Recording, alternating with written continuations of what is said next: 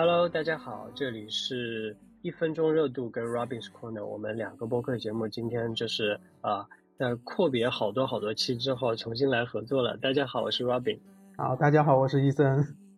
哎，那那因为上一次我们合作的时候是医生他这个主动邀请我，让我来。这个跟就是相当于说跟他一起来合作做这个事情，所以我觉得今天要把这个礼还回去，所以我这次主动邀请医生，我说，哎，我最近在呃看这个初恋这个日剧，所以说我我知道医生他是之前看过，所以我们就说，那我们就一起来通过这个日剧来聊聊我们对比如说呃这个剧本身，包括日剧这个比较大的，当然对我来说比较陌生的这个类别。呃的一些看法哈，那首先这个先问一下医生，就是这个剧应该是比较最近的，应该是十一月才播，所以你当时第一时间就去看了吗？呃，也没有，我其实看很多剧都是刷微博，因为我有关注一些我会很喜欢的一些博主嘛，就是他们其实也是会是大部分是那种分享生活，就是说啊，我最近看了一些什么好看的东西要推荐。所以，我其实，嗯，就像我们刚刚聊的一些事情，就是我我很多看到一些很好的东西，都是一些偶然之中看到的，然后发现大部分人都在推的时候，我就说，嗯，那我就去看一下吧。对，然后就无意之间看到了这部剧。嗯，当时就是你看到，比如说别人的一些推荐的时候，是什么样的一些呃话题或者是推荐语是会吸引到你，让你觉得你想去打开去看一看？嗯，因为我因为我有去浅浅做一下功课嘛，我是看到这部剧上线的时间是十一月二十四号，就是大家也都知道，十一月份大部分都是那种进入冬天嘛，就是会下初雪之类的。然后看到别人推荐去截图的那些画面，也是在一个冬天发生的一个关于初恋恋爱的故事嘛，就是你从这个标题也能看出来，就是很浅显的是讲初恋有关的故事。然后看到那个。女主，我我觉得非常漂亮，满岛光。对，OK。哎，说到这个满岛光，因为我之前其实我看日剧也比较少嘛，我这次看到他，当时看的时候他是一次性放出来嘛，呃，我就也没有说一天之前之内把它刷完，然后刷到一半的时候，其实这部剧我是有稍微停一下的，然后我后来因为这个演演员，我就回去看了一下他之前的一部作品叫《四重奏》，然后也是一部日剧，特别好看，然后。当时又把四重奏看完之后，再把初恋才看完的。因为，OK，因为为什么会中途断掉，也是因为那天跟你吐槽的，就看到一半的时候就说啊，为什么这么老套的剧情呀？为什么这么俗套的剧情？我就说啊，不看了，然后就放到一半。OK，对，然后后面还是觉得还还可以，然后就又捡起来把它看完了。所以相当于说，你最先开始被被吸引到的就是啊，是个冬天的故事，然后是个恋爱的故事。然后看着看着，你就觉得，哎，好像你特别喜欢这个女主，然后去看了她其他的剧，然后这个时候再把这个剧给补完。对，嗯，我想想我自己啊，我最近开始为什么会去想说看《初恋》，因为最近宅家很久啊，我相信你也是一样的，就是武汉的情况跟深圳情况我估计差不多。然后我大概从十月份开始，我就基本上没有去上过班了，然后就是每天待在家里，在家里的时候就是。就是没事做就大量的看剧，然后最近开始就是看《王冠》呐，呃，就就就什么《白莲花》啊、《度假村》呐这样一些英剧美剧这样子，然后就开始看豆瓣的那个那个排行榜，就电视剧排行榜，然后就看到日剧的榜单当中，哎，《初恋》一直都在上面，然后排的都比较高的，然后就在想说，那看一看日剧，换个口味。呃，其实我平时比较。嗯，看少看日剧或者韩剧，就是会觉得你要看字幕。然后我平时大部分看的时候都是在做菜的时候看，我就如如果看字幕我就完全没有办法看了。嗯，所以你看美剧那些不用听不用看字幕就直接都能听懂是吧？啊，不用，就是虽然说我不敢说百分之百可以听懂，但是因为我看比较多年，所以只要这个剧只要这个剧是在我的那个语境范围之内，我觉得比如说看个一两集，我大概就不需要。去看字幕了，就是我我听就好，因为我平时 大部分时间我都是听播客的，所以是 OK 的。嗯，看着看着跟你的想法很像，就是哎，觉得这个剧情好像怎么都是似曾相识的故事，但是呢又特别想把它看完，所以那天好像也跟你聊过这个点，就是既然大家都知道这么俗，呃，这么老套，那为什么大家还是会把它这样继续看完呢？你觉得？哎，其实我们这里可以先，我我觉得很多听众可能没有看过这部剧，然后我们可以浅浅的先把这个剧情先讲一遍嘛，对吧？好啊，好啊，好，是吧？你大概可以说一下，对。为什么就是听名字也是初恋嘛，就是讲一个初恋的故事，然后为什么我们会说它老套？就是初恋的初恋的故事，就是大部分都发生在校园里面嘛，就男女主也是在校园里面认识的，然后怎么认识的？他们认识的，你我不知道你有没有发现这个细节？你你你知道他们当时是怎么认识的吗？第一次见面？第一次见面应该在火车上面吧？啊，对，就是女主在那里火车上睡着了，然后男主发现了她嘛，然后就就说我想认识她，然后为了她好好去学习，考上同一所学校嘛。对对对对对对，然后就相识，对相识，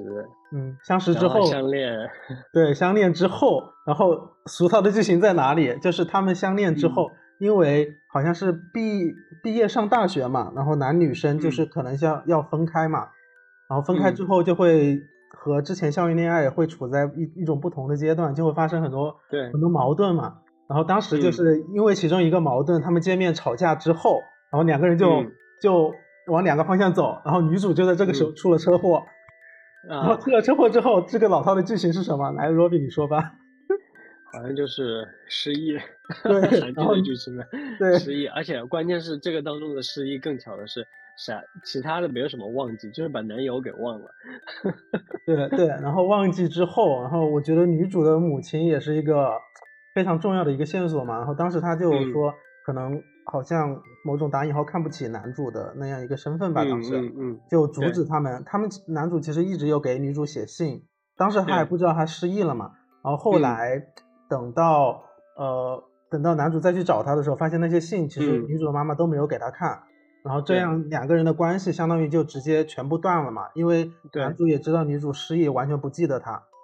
嗯，然后整一个故事就从青少年，然后转到一个呃成年的一个状态嘛，对，中年中年状态。嗯，其实呃青青少年和中年是两波演员嘛，都是换了两个演员演。然后从这一部剧的第一集开始，就是讲的是中年的男女主之间的又是怎么样在。巧合之中认识，我觉得这种巧打引号的巧合也是非常的刻意，就是我觉得很套路化的刻意嘛。但是啊，还是很好磕。然后中途又是他们两个再认识啊，当时女主也已经也在离婚，然后男主是有一个未婚妻的一个状态嘛。发展到最后又又来了一个 happy ending 的一个故事嘛，所以就会让人觉得会很老套。是的，是的。然后我觉得还有一些，就因为应该说几个关键词吧，就是比如说像什么，呃，这个失忆啊，什么校园呐，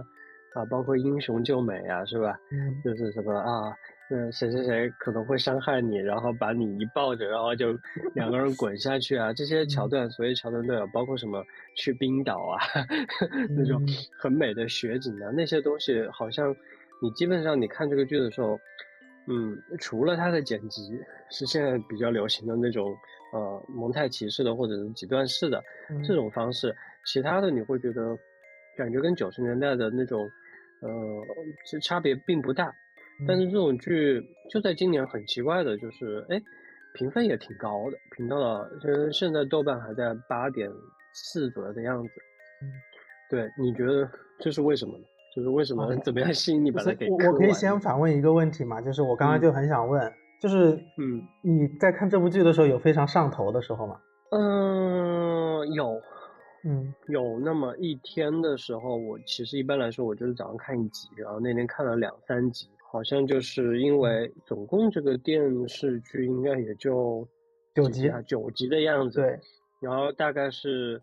呃五六七的时候，我就觉得啊，好像。看进去了，然后想继续看下去。嗯，原因是因为什么？我想想看。嗯，虽然老套，但是情节算是紧凑的。然后演就是演员真的是还真的是比较是我的菜的那种。嗯。然后拍的很美。嗯。就是整个是赏心悦目，就是让你觉得在这个时节去看这个东西，就会觉得很有代入感。对对。嗯，你看我我一套路一下就把你的答案已经 问出来了，对吧？我其实也也是觉得，为什么这个电影非常吸引我？我是觉得它的质感非常的好，因为我不知道，他他看我看这部电影有让我看之前一个泰剧叫嗯叫那个《以你的心全是我的爱》，你看过这部泰剧没有？我看了一点，没有看完。对，就是这两，我我觉得他们两个拍摄拍摄的整个画面可能还风格还是很很相相相差还是很大的，但是我觉得他们这两个的质感都非常好，就是在一个剧里面看出了有电影的质感嘛，对吧？嗯嗯。而且我后来有去听到别的播客去做分享的时候，他们有说，其实这样一个剧本，先开始本来给到这个导演的时候，就是把他想拍成一部电影的。但是因为可能后期跟奈飞那个平台去合作还是什么，就是把整个整个剧给扩张了嘛，而且说是这是一个非常大制作的一个电视剧，嗯，就是你也能看出来，制作费是挺高的，对你也能看出来它里面的布景啊还是什么其他的方面都还是我觉得还是挺高级的吧，就不会显得很廉价的那种感觉，这这就是第一个，然后再一个，哎，我们其实忽略了，其实这这个这部剧的英文，你来说吧，我英文不好。First Love，对，它是有一首歌嘛，就是说是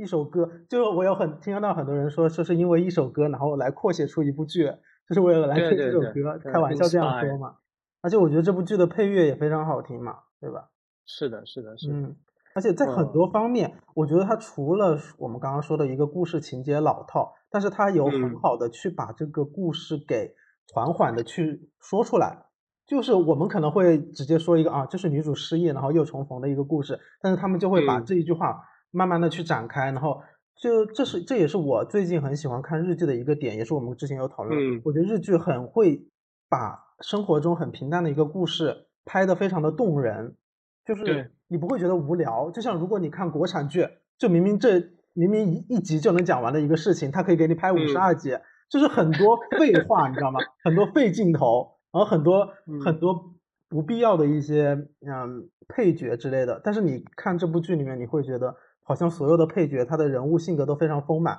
你不会觉得他在水剧情，对吧？而且你有没有发现最近几年很出圈的一些剧，它都不是那些长剧，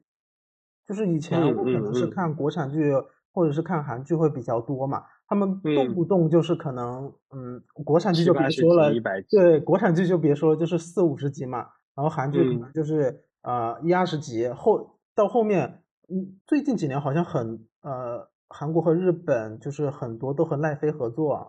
我不知道这个这个这个东西是是个奈飞跟 HBO 他们就比较厉害，他们可以把这些剧打的打造的比较精良，对对对，然后也比较短，嗯，我我也是因为跟奈飞合作之后，我会去多看几部韩剧这样的。那当时比较有名的就是像《王国》那样的剧，就是讲的丧尸的那种。然后那个时候其实也讲类似于疫情的那个东西，还蛮有预兆性的。嗯，对。然后像国后来国内其实也有仿照这样去做，像做成了那个《隐秘的角落》，也就大概十集左右的样子，对吧？也还是挺好的。但是对对对对。但是国内好像大部分这种短剧都是做成那种。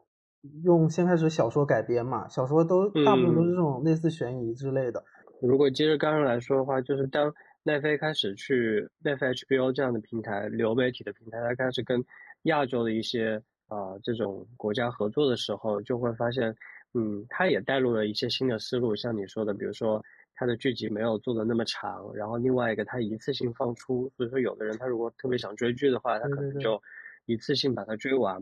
包括。呃，我觉得出圈那几个点，还有是啊，比如说像你刚刚说的，可能国内要做这种东西的话，可能会去做一些破案悬疑的，会会比较能抓人眼球，然后短小精干。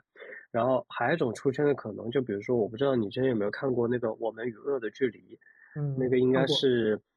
我嗯，那个应该是奈飞跟呃，就是台湾合作的一个剧，然后是贾静雯跟那个哎，那个那个。男明星我忘记了，我特别喜欢他的那个，就他们演的嘛。然后就，呃，它可能就会涉及到，就是说，我想讨论的东西可能会是一些比较争议性的话题了。嗯，类似于就是那个那个那个，可可能你看那个剧，它的深入程度跟你看书的感觉很像了，那种感觉。那那也是一种。然后我觉得初恋有一种反其道而行之，就是我我没有开始去往特别特别精彩，或者说。呃，深度特别特别高那个点来讲，而是说像你刚刚说的，我就把简单的故事讲清楚，但是会让你感觉到这个里面的情感是非常的真实的，然后那个情感是可以说服你的。嗯，我不晓得说在这个剧当中，因为你刚刚提到你很喜欢女主角这个人，这个演员本身的这个形象，有没有嗯，比如说这里面某一个角色或者某一个片段是比较打动你的？呃，其实我觉得有一个名场面吧，其实我也有做笔记，就是当时呃女主。呃，还是我们先说中年中年时期的女主嘛，对吧？她当时在洗衣房，就是等等洗衣服，躺在那个长椅上睡觉的那个画面，嗯，我觉得非，我觉得演技真的很好哎。而且我有去做功课，就是她并不是科班出身的一个演员，就是对他能够把睡，我我不知道我我可能我不知道我自己睡觉，或者我也看很少看人别人睡觉是什么样子，就他把睡觉那种嗯迷迷糊糊的那种状态，就是。哎，我觉得我不知道怎么去形容那种感觉。我嗯，我不知道你对那个印象深不深刻？我印象很深，因为那个时候正好就就是闭幕就出来了嘛，然后就就就看你一直守着他那段，真的就是就是很很典型的，就是你会觉得有没有什么台台词，然后。你要说剧情有没有什么天花乱坠的剧情，但是那个情感你会觉得很真实。因为我记得好像睡醒了之后，他有问说：“那你为什么一直在我旁边？”他他就呃闭幕就告诉他说：“呃洗衣房这边不安全，所以我这边就就是呃照看你一下，类似于这个样子。”就觉得还是蛮感动。对，那一刻好像两个人的感情，你会觉得哎好像拉近了很多。对，因为在青青年时期，他们不是当时都去读大学嘛。然后女主也是有给男主讲过，说她有在洗衣房遇到变态嘛，所以就算是女主后来失忆了，不认识男主，男主听到电话里面说她在洗衣房正在等洗衣服的时候，还是有小跑过去嘛。然后说到这个跑，你我你日剧看的时候，就是经常会出现日剧跑嘛，就是这个名场面，你知道吗？啊，日剧跑，我之前没有听说过，但是你这么一说，哎，好像是有。嗯，就是所有的日剧里面是什么？嗯就是所有的日剧里面都会出现一些一些那种画面，就是好像要去找一个找找某找人，或者是情绪到一定程度的时候就会跑起来，然后那个那个摄影摄影机就一直跟着他他动。因为我我看剧的时候会看弹幕嘛，然后就说嗯日剧跑又是日剧跑。哦，哎你你你这部剧也是看了弹幕吗？啊没有，我是我是看四重奏的时候看的弹幕吧。啊，对，因为我的四重奏是在 B 站上看的。OK OK，get it。我其实还蛮喜欢看剧的时候开着弹幕，如果可以有弹幕的话，我会看着弹幕看，就很有那种参参与感。就虽然从来不发弹幕。哦，你也是从来不发，但是喜欢看。对，嗯嗯。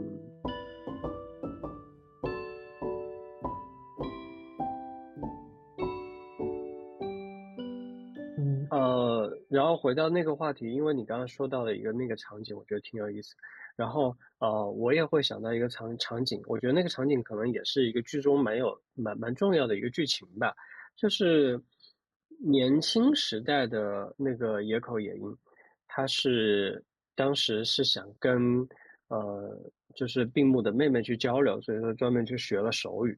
嗯，对，然后那一段，那那那一段就是，呃，那一段也也引发了后面的一个故事，就是，呃，当当失忆之后的，呃，这个叶口野樱再去见到妹妹的时候，他还是会非常，就是习惯性、自然性的，就是用到了手语。对，所以那一段我觉得是挺有意思的一个部一个部分。嗯，就是潜意识里面还是会那个东西，而且说到这个手手语，就是。其实有一个剧情，当时呃呃，我也是看到别人在说啊，就是说，呃，不是那个闭幕后来的未婚妻嘛，就说为什么那么喜欢他都没有都没有说为了他妹妹去学一下手语嘛？因为青年时期的也因就是说想和他妹妹交流，所以就自己去学了手语，这一点非常让人感动嘛。嗯嗯，然后后来后来野樱就是在那个病房里面突然说出来，因为大家都都知道他是。只有他自己不知道，说他认识所有人嘛，所以我觉得当时的那个戏剧冲突还是挺大的，对吧？嗯。而且我觉得这就是某种爽点吧，就是可能这种平淡故事里面，不像看一些所谓那种爽剧嘛，就很多爽剧，很多人看剧就是为了那个爽度，就是啊，我我我们之间打一个信息差，然后我能够就是站在一个高位的状态去俯视你的那种状态嘛。但是那个时候我觉得那个点就就把那个东西拉升上去了。就呃，我其实有还还有想，就是刚刚分享，就是说为什么这个剧情那么吸引人的一个原因，就是它虽然把这个故事，就是你能你都能知道结局的一个故事，它能中间还是会给你心弦给撩拨几次，嗯嗯，就不会那种讲的太平铺直直叙的那种感觉。嗯，然后你刚刚这样一说，就是比如说呃后面来的那位就是川有有川红美，他是呃没有学没有学手语，但是跟妹妹就是用纸笔去交流。我觉得那个点，其实比如说如果我我我我我我爱我的恋人，但是我的恋人有一个嗯，就是比如说只能用手语沟通的妹妹的这样的情况下。我学与不学是我自己的选择，嗯，但是，比如说，当那个年轻时代的野口他去学的时候，你确实会觉得很动容，会觉得啊，我好像我我有点爱屋及乌，或者是我喜欢你，然后我也希望能够跟你的家人融入在一起，并且你的家人也是可爱的，也是令我很好奇的，我想跟他去交流，类似于这个样子，就是这种东西会确实会令人很动容，然后就会让今天。其实看惯了名场面、大场面或者冲突的观众，你会觉得，嗯，好像会有一些不一样的感觉或者是滋味吧，会有这样的一个感觉。然后，因为我们刚才其实，在录音之前也聊了一下，就是呃，关于关系这件事情嘛，就是关系的近与远，或者是包括现代人去建立关系的这种模式。因为我会觉得现代人建立关系的。目的性还是很强的。如果要至于职业的话，你可能你你为了跟这个人打交道，是你为了双方之间能够促成某一种这个商业上的合作。那如果与比如说你要是在软件上面去跟别人交流的话，你可能也会有一个非常直接的目的，就是我我我要来一炮，或者是我要去认识一个人，或者是我要进行一段关系。呃，所以别人会经常写什么 LTR，类似于 这样这样的东西。就是，但是我。其实，如果我去反过来想一下，你不可能见到一个人，或者在软件上面看到一个人，你就会告诉他说：“那我要我要 LTR，我要我要长期亲密关系。”因为你根本就压根就不认识这个人，然后我们就跳过了中间所有认识的那个部分，我们直奔主题，可能。这个关系可能就是迅速的从从从不认识到认识到升温，啵一下子可能几天是一个星期就就就就到了最高点，然后急速下坠。你会发现，因为你们两个人其实还是陌生人而已。嗯嗯。但是像这种关系，就是这种狗血剧情里面的关系，你会觉得两个人其实他的情感累积是几十年的，是是很长很长很长一段时间的，然后你都不晓得，嗯。就是哪怕最后他们是没有在一起，但是你会觉得那个情感浓度非常非常之强，嗯，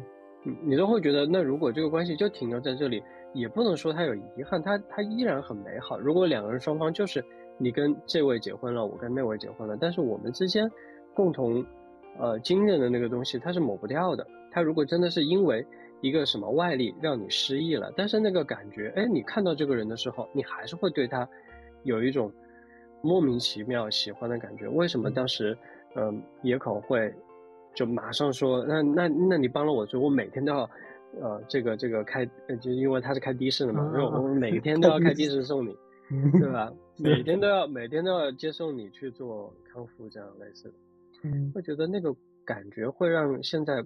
光速在进行的现代年轻人或者是都市人会稍微慢下来，会觉得情感的东西真的是一点一点的。累积很缺，很稀缺。我是觉得在嗯嗯现代，我我不知道，我不知道就是这种，因为我是我没有经历过所谓的呃打引号的校园恋情的嘛。就是你刚刚讲的时候，我突然想到一个问题：为什么女主可以去学手语，但是后来那个那个女生没有学的原因，可能就是。这个影片哦，这个这个剧叫纯爱片嘛？我不知道你对纯爱的这个理解是什么？就是其实 我我我真的觉得纯爱这个概念是外界给我的。我之前我不会，哪怕我小的时候看一些这样类似的片子，我也我也不知道它叫叫纯爱片。对，就是这个标签是被。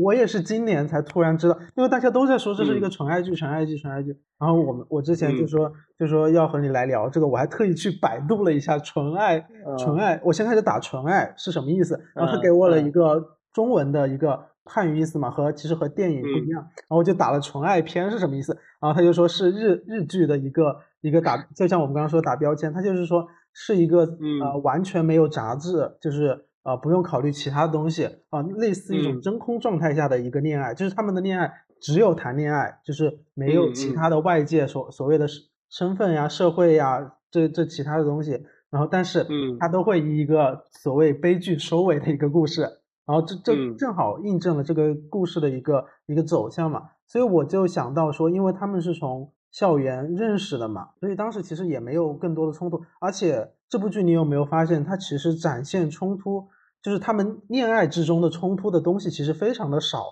就是不会说有很多生活上琐碎的一些东西，反而是几个很大的一个转折点。然后就说哦，那我的故事现在要转弯了，转向了，对吧？嗯，所以就会觉得哦，那这样又更加合理化。为什么当初女主就是可以因为啊，我足够喜欢他，然后我的爱屋及乌，就说我也要和想和你的家人去沟通，然后我再去学手语。哎，我刚刚觉得刚刚聊的时候，这个这个东西我好像有更多的想通了一点。所以我就觉得这种校园恋情，包括现在在我们现实生活中啊，就是有时候跟别人聊的时候，就说哦，还是非常。啊，向往所谓的校园恋情，就是当时好像更多真的没有更多的思维上的杂念嘛，对吧？就是你不会考虑更多其他的外界条件，而而是只说我喜欢你，所以我就想去认识你，嗯，怎么样之类的，对吧？嗯嗯，我很同意这个点，就是因为当当当你慢慢的变成一个大人的时候，你身上加了各种各样的这个身份或者是责任在里面的时候，你可能看一段关系，你会。除了在意我喜不喜欢他，你可能会在于，呃，我们这个关系到底会发展成什么样子，有有多大程度上会对我是呃有利的，呃，或者是对我们双方是互利的，会有这样一个东西。那有这样一个东西的时候，你感觉你每次在跟这个人交往的时候，你好像都在计算今天他的得分是多少，他有没有满足你的对对对分值？我觉得至少啊，诚恳的来说，我肯定是有计算过，比如说我认识一个。呃，就是人，我肯定有计算过他在我内心当中的得分大概是什么样子，并且可能我心上还会盘算一下，我会给他多少次机机会让他把这个分升高，类似于这个样子。那类似于还有就是，比如说我下次见到他的分如果比今天还低的话，我可能不会见他再下一次，类似于这个样子。我肯定会有一个这个东西在里面，但是好像学生时期你好像不会考虑那么多，你喜欢这个人，你可能就跟他恋爱了。你你们甚至不需不需不需要去什么什么什么什么确定什么关系，但现在我们经常会说，我们现在要确定关系了吗？类似于这个样子，呃，或者是我在你心中算算什么了？这样的一些一些点，你会发现，你要么就是在学生时期，你你你你有了一个所谓的呃朋友，男朋友女朋友，然后你们一起走了很久，要么就是你可能。过了那个所谓的学生时期，或者是很很很那个的时候，你可能很长很长一段时间，你可能不会有一个特别特别稳定的那个亲密关系，因为那个时候你你已经是社会人了，开始在算那个得分了。我可能会有这样的一个感觉，那那个时候就是会不会那个我们不能就是可能你当你变成完全变成一个大人的时候，所谓的纯爱那个东西对你来说就嗯也不是说你自己不想去得到，而是说你会觉得你好像。你好像没有那么大的勇气去冒那么大的险去做这样一件事情，因为你你兜不住那个底，或者是那个安全系数太低了。嗯，是，所以所以就是也也刚刚你有讲到这个这个东西为什么，其实又回到我们最开始聊的这个问题，其实这个剧为什么会很吸引人，就是我觉得大家因为在生活中很难得到一份呃所谓很纯粹的恋爱嘛，对吧？你其实有看，包括他们中年的时候，嗯。呃，为什么说剧情其实有一点夸张？就是女男主其实就就是只是在偶然之间看到了这个女生，好像和他的初恋很像，他就嗯，就是好像说我一定能够再再找到她的，就是我们知道他们肯定会找到，就是他们找的这个逻辑顺序其实还是有一定的小 bug 嘛，对吧？所以，所以我其实有看到很多人说，为什么大家会痴迷于纯爱剧这种好像在现实生活中很很小概率会发生的事件？就是嗯，在寻求某一种恋爱代餐的感觉，对吧？嗯嗯嗯嗯，那反而现实生活中我磕不到糖，那我就在这里面就就磕一个全糖算了，对吧？嗯嗯嗯，是的，所以哦呃，往往如果在现实生活当中，我们要真的，如果我们脑袋里面真的有这样一个类似于初恋这样的一个爱情故事在脑海里面的话，我觉得对，呃，对一个人来说，它既是一个，它既是它既有好的，也有不好的点。那好的点是在于说，你可以保持一个信念，就是有有这样的情感存在，或者有这样类似的情感是存在的。嗯，但另外有一个就是，一旦你这个地方就是会很确定，就是我要找这样类型的一个人。那如果这个人他脑袋里面有一个非常具体的模型，他把这个模型拿着，然后去让另外一个新认识的人塞到这个模型里面，看他能不能适应这个模型。你会发现，几乎没有人能够适应到那个模型，因为那个模型可能你自己都适应不了，它是你想象当中的一个东西。然后这个东西他进去之后，你就会发现。比如说他的他他这个肚子这里缺一块肉，或者他腿这边多一块肉的时候，你会发现他就不符合你那个东西，你就开始减分，你就开始失望，你觉得他不是你的什么什么。但其实你最后你会发现，你爱的还是那个模型，你爱的只是你心中的那个模型而已。的，然后如我们欣赏剧里面的美好，好像是剧里面就是你会发现，他没有那个模型，他就是两个人好像。就是对上了，对上了就对上了，那就是一个一见钟情的事情，并且那个事情会，你会感觉就，你你不会，你不会，就至少他跟你过滤掉了什么什么七年之痒啊，什么什么，呃，性格当中的什么不好的点，两个人能对得上互掐的东西，他没有那个东西，他他是有一点，我觉得有点呃矫枉过正的那个东西，就是把，呃，比如说现在人那个那个比较畸形一点的。那个部分跟你回正，但它回的过于正，所以我觉得它有好的部分，也有也也也也有会让你会觉得你有一个固定思维的那个部分。因为如果你带着这个样的想法去去去经营自己的这个亲密关系的话，我觉得也会是一个负累。你又每天会会对自己很失望，或者对方很失望。对，因为我是感觉电视剧里面的恋爱好像开始的都非常的理所当然。就是，嗯，就是好像，因为我们知道男女主是谁，他们的开始好像都没有说那种呃呃非常有一定我能够把公式写下来的一些东西嘛，对吧？就包括你刚刚有说到的这个模型，那我那我们脑海里面的那些模型到底是谁植入的？就是是怎么植入的？是什么时候植入进去的？我觉得都值得探讨。包括我有在有在写的一个笔记嘛，就是说我其实很想探讨一个剧情。就一一个情节，就是就是男女主当时他们对未来的梦想嘛，因为女主一直的梦想就是想飞飞上天空嘛，好像是，或者是去去出国，或者是跟英文这些方面的一个一个原因嘛。对。然后男主的梦想就是也是也是说我要去开飞机，但是对，我不知道你有没有发现这个细节，就是他们最初这个梦想啊是谁植入给他们的？你有发现吗？男主其实我没怎么看出来，女主我觉得那一块是交代的很清楚的。嗯，男主好像有点那种感觉，是你想飞上天空，那我成，那我类似于我我我我也要成为那样一个人，因为包括最先开始就是男主不学无术，然后因为爱上了这个人，他他觉得其他的东西都是爱上这个人的中间的过程。嗯，对对对，所以我有我我其实最近也有和朋友探讨一个问题，就是就是好像我们很多里面脑海里面就是觉得，就像你刚刚说的所谓的模型，或者是觉得所谓。对的东西，我现在要的生活状态或者是什么东西，最开始是是是怎么植入进来的？我觉得这个东西，啊，好像探讨起来也比较困难啊。但是我回回说到，我懂我懂。对对，说到男女主那个，因为我是觉得女主的那个梦想其实也是呃也是从最开始身边的一个影响嘛，好像是他爸爸是在国外工作嘛，对吧？所以对对对。有有接触所谓的英文啊之类的东西，然后后面也是机缘巧合，老师发现了他这方面的特长嘛，对吧？所以好像好像这个呃，大家走的这样一个过程，好像都是很理所当然，就是没有什么经历过什么呃太太多的所所谓我要去发掘我我我真正热爱的是什么。包括其实有一个分支剧情，就是呃中年女主的小孩嘛，小孩他其实他爸爸一直想让他去走走哪个道路啊？是走医学吧？呃，医学还是设计吧，我我忘了。嗯嗯。然后，然后，但是他他喜欢音乐，对他非常喜欢音乐，就是很多时候就是这个东西很很，嗯，没有什么逻辑可言嘛，对吧？嗯嗯。但是没有逻辑，其实不就是人吗？人的很多的行为是没有逻辑的。我我觉得有一点，我跟女主很像，我就是，我就天生就对，就是外面的世界很向往。然后我特别喜欢学习语言，我从小就很喜欢音乐，所以我很小的时候就学学乐器。然后后来中途，因为就是说实话，就家里没有办法让你去到 音乐学院去念书，所以我把那个音乐当中的律动的东西都转换到英英文当中去了。就我我大概学生时期，我嗯，其实我初一才开始学英文，但我学生时期，我感觉就是英文就有点像学英文，就有点像休息或者是避难所，就是一旦不想学习的时候，就学学学一学英文，就就会觉得你就你心中会有一个向往，就是我有一天要飞到那个地方去，因为小小时候就会有那个，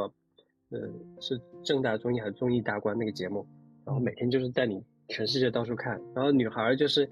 那个里面的女主角就是呃野口，她就看啊爸爸在瑞士，然后在这个地方按一下，类似于这个样子。所以，我其实就是所谓你生活你在什么样一个状态里面去生活，或者是你接触到的一个东西，我觉得还是蛮重要的。因为我我一嗯，我有时候会想这些东西到底是从你内在里面出来，还是因为生活影响了你嘛，对吧？嗯嗯，我其实刚刚你在说上面那个话题的时候，我当时特别想补充一个点。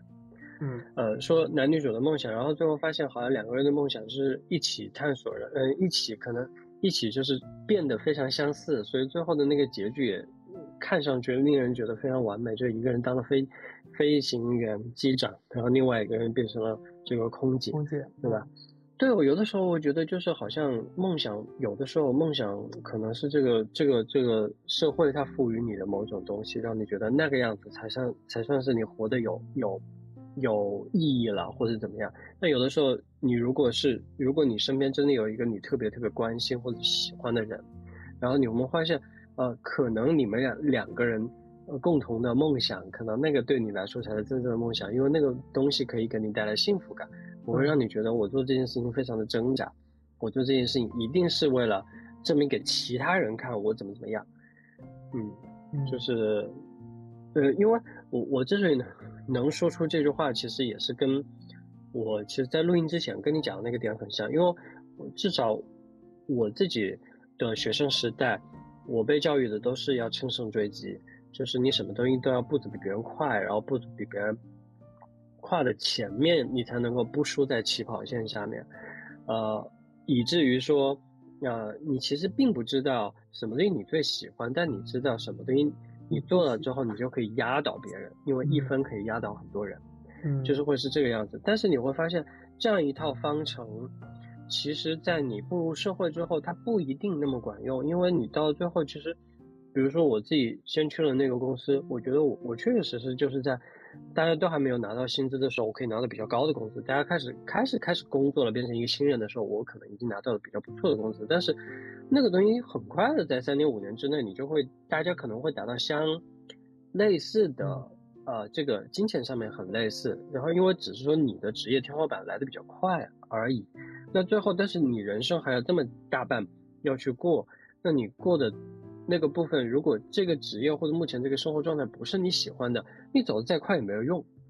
大家不可能每天都百米冲刺的去跑，所以我好像上回在录上一期的时候，我有跟 Chris 聊过一个点，就是在于说，我后来那个非常迷茫的时期是有一天我去剪头发，然后我就是很自然的跟我那个发型师说了一下目前的状态，我发型师非常直言不讳的跟我说，我感觉你现在很迷茫。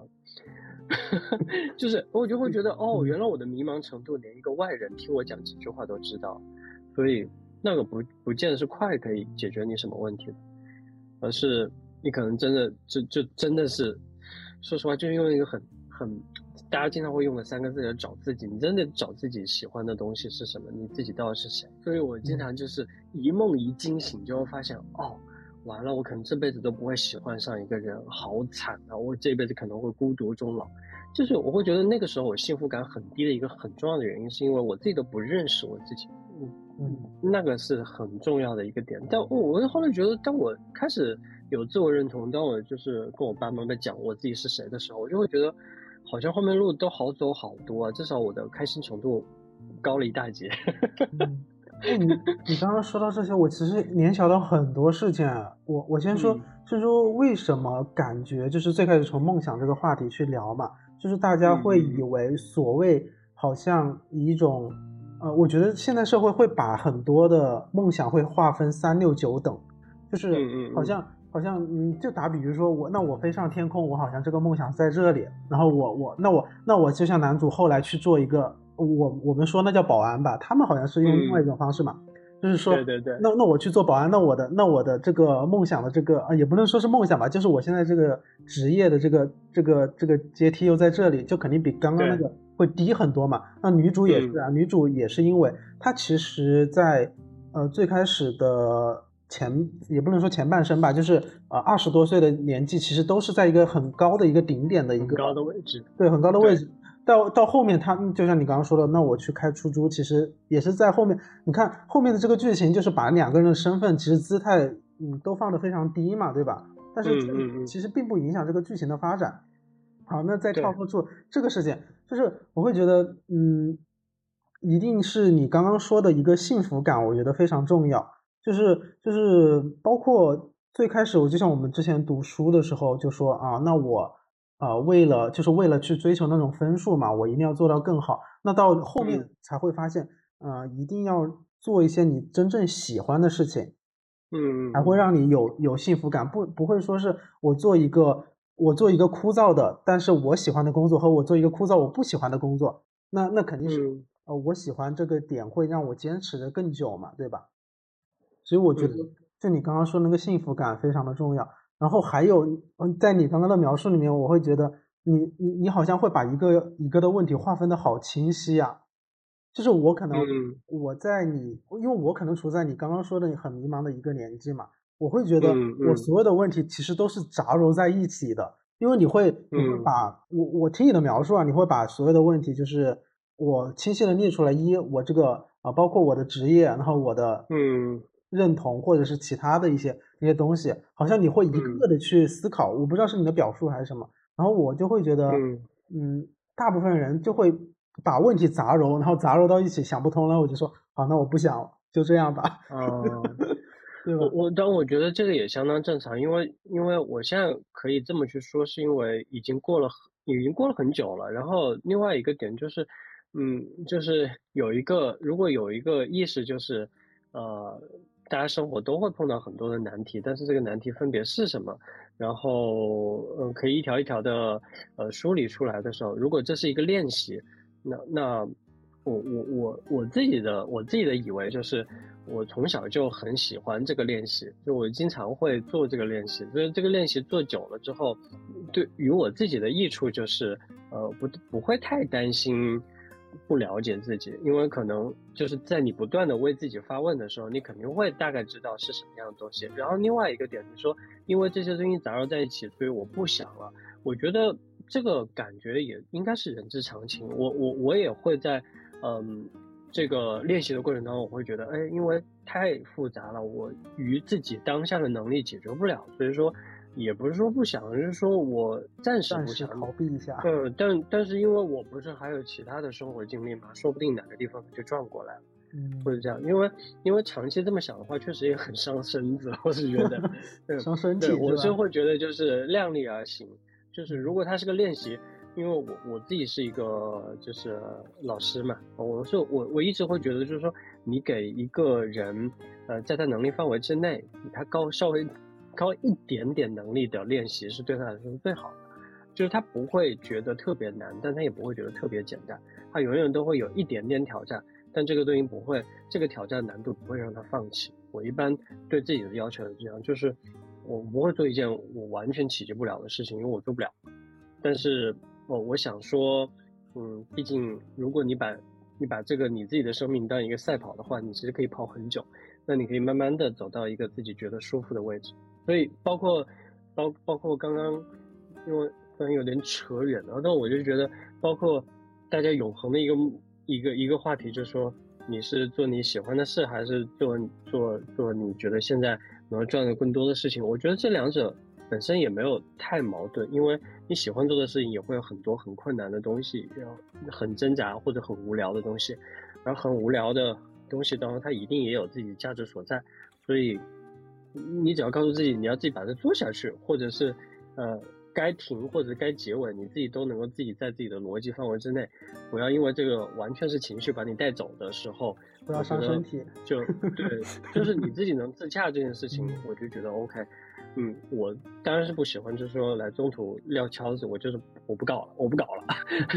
我我我大概不会是这个样，因为我最最早给自己的一个呃，就是如果是如果这个剧要讲纯爱，我觉得我自己算是一个纯情的人吧。就是我最近开始给自己的一个一个态度，就是你作为这一个工作，呃，或者过自己的人生，你你其实要有一些基本原则在的。所以说，比如说我最近开始对自己的想法是说，哦，做第一份工作，我希望能够做五到十年。啊，做能能做十年是最好的，对，包括其实我现在想起来，我做这个工作到现在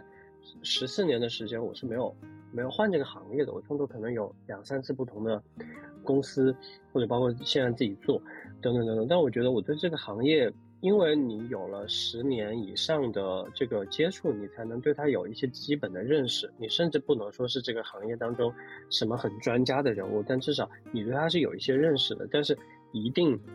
你会发现做这么久，你会发现你的敬畏之心会越来越强，因为你会发现你很多东西不懂。嗯，但这个东西，这个这个行业，我看太多人就是，嗯，我当当我相信任何行业，就是有的人半年一年就不见了，然后去到了完全不一样的领域，那肯肯定就不行啊，那一点不纯啊。嗯 嗯，哎，但是我和你的想法有一点点不一样，哎，我是那种。会，如果有机会的话，我愿意在有限的时间里面去尝试一些不同的东西，包括这些不同的东西可能会有很多很多，但是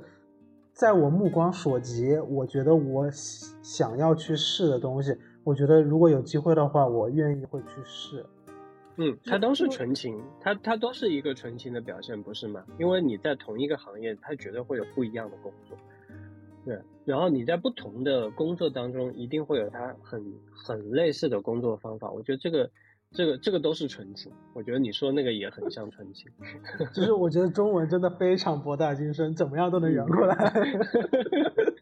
嗯是的，我觉得现实就像一个，嗯，非常，就是你走在一条非常宽的一个路上。我觉得现实就是一个有一个栏杆，你你永远好像，嗯。我觉得跨栏杆之外，你会有危险的因素存在，但是你在栏杆之内游走是永远是最安全的，对吧？就是有时候，嗯嗯，你很难去把握好那个度，我到底去跳脱出怎样一个东西？其实如果呃强行牵扯回来的话，我是觉得男女主后来的那个工作其实也是现实的无奈嘛，对吧？就是我我没有我没有其他更多更好的选择了，然后选了一个呃在我们如今看来打引号不是那么。